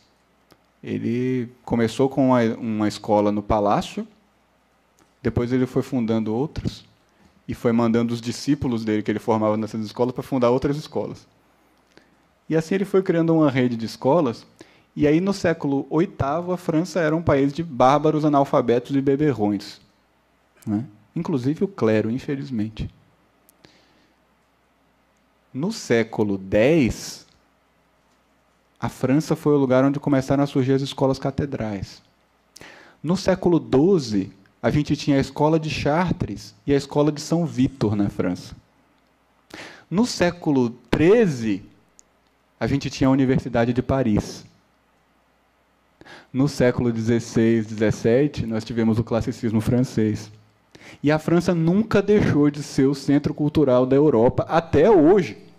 Até hoje é, é, dá para disputar o lugar. A França, se você for argumentar qual é o centro intelectual da Europa, a França ainda tem condições de dizer que é ela. Ainda dá para argumentar. Então, quer dizer, Alcuino de York fundou um país que intelectualmente não perdeu o vigor até hoje. E era um país em que ninguém sabia. O imperador não sabia ler e escrever.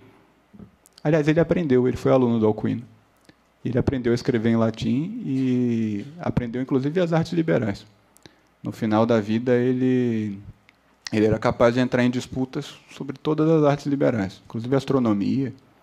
Ele entrava nas disputas. A gente tem as cartas deles, né? eles trocavam cartas, e aí tem umas discussões deles sobre os assuntos. O imperador discutia com o Alcuino, falava, argumentava. Né, tudo. Você via que ele tinha, de fato, recebido aquela educação. Então, isso aconteceu na França.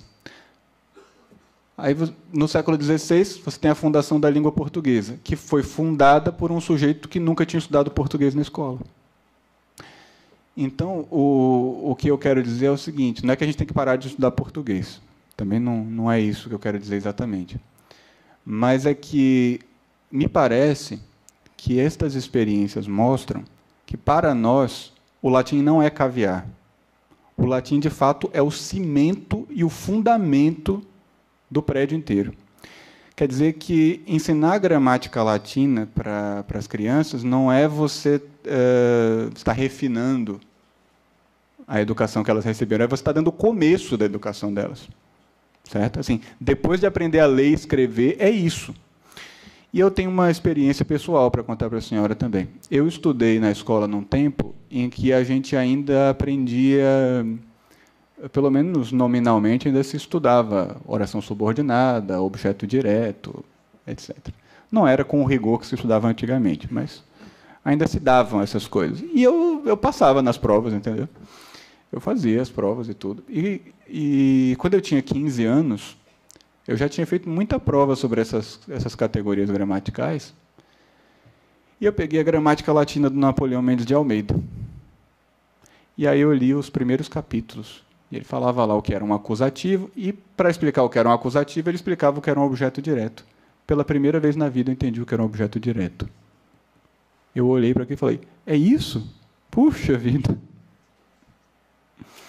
Entendeu?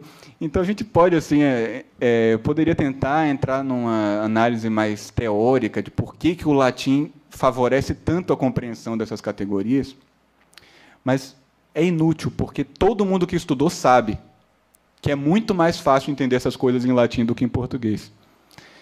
Então a experiência mostra não é que as crianças, as crianças da favela precisam sair da escola lendo Cícero, não é isso que eu estou dizendo. Mas se o que a gente quer é que elas desenvolvam sensibilidade para a gramática do português, é muito mais eficiente ensinar primeiro a do latim. E depois elas entendem melhor do português.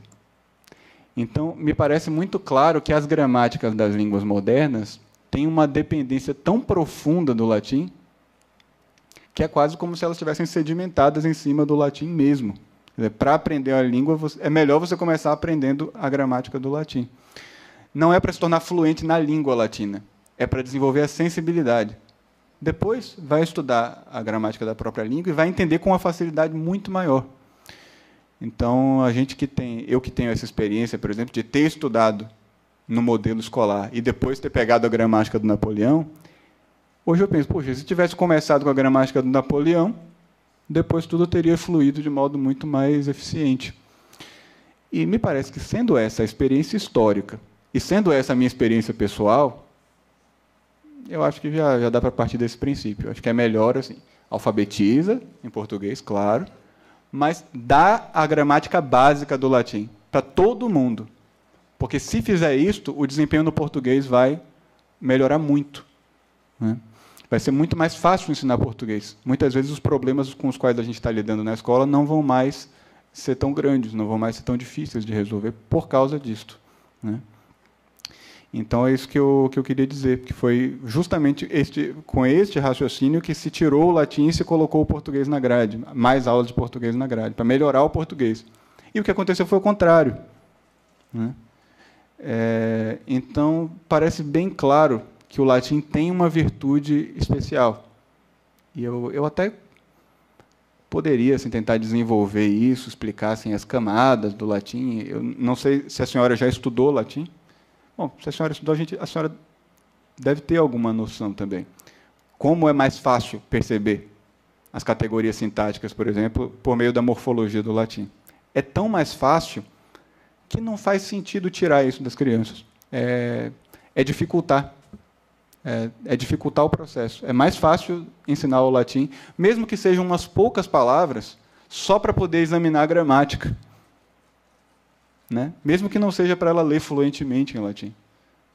Porque a, a função que a gente está procurando em primeiro lugar nem é essa de ler fluentemente. Né? É desenvolver aquilo que eu falei, o primeiro nível, a sensibilidade linguística. E eu acho assim que não tem como a gente tirar isso de ninguém. Tirar isso das pessoas hoje, é, em qualquer época. Né? Mas sob o pretexto de que elas são muito pouco educadas, não têm condições, de que o latim é um refinamento muito grande, na verdade é, é tirar o feijão com arroz. É tirar o feijão com arroz e querer dar doce. Entendeu? É tirar o básico. É tirar aquilo que é o fundamento e a substância da, do prédio, do, do, da estrutura inteira.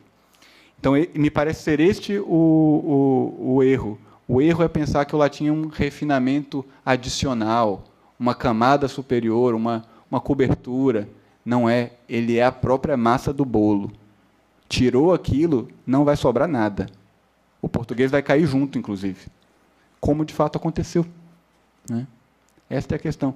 Então é isso que eu coloco. Se Luiz de Camões não aprendeu português e aprendeu latim, e é Luiz de Camões, e nós aprendemos português, não aprendemos latim, e hoje somos o país com 92% de analfabetos funcionais, parece que a gente já tem experiência histórica suficiente, mesmo sem entrar na, na discussão científica, para dizer, olha, ensina a gramática do latim e depois a gente resolve o resto. Né? Então, eu realmente eu sustento, eu mantenho a minha opinião. O latim é o fundamento e não dá para a gente formar pessoas civilizadas, minimamente letradas em nenhuma língua ocidental moderna, sem o básico da gramática latina. Não precisa ser fluente na língua, porque não é isso. A questão é o domínio das categorias sintáticas e morfológicas essenciais do latim. Então não é para dominar a língua no sentido que a gente fala inglês na escola de idiomas.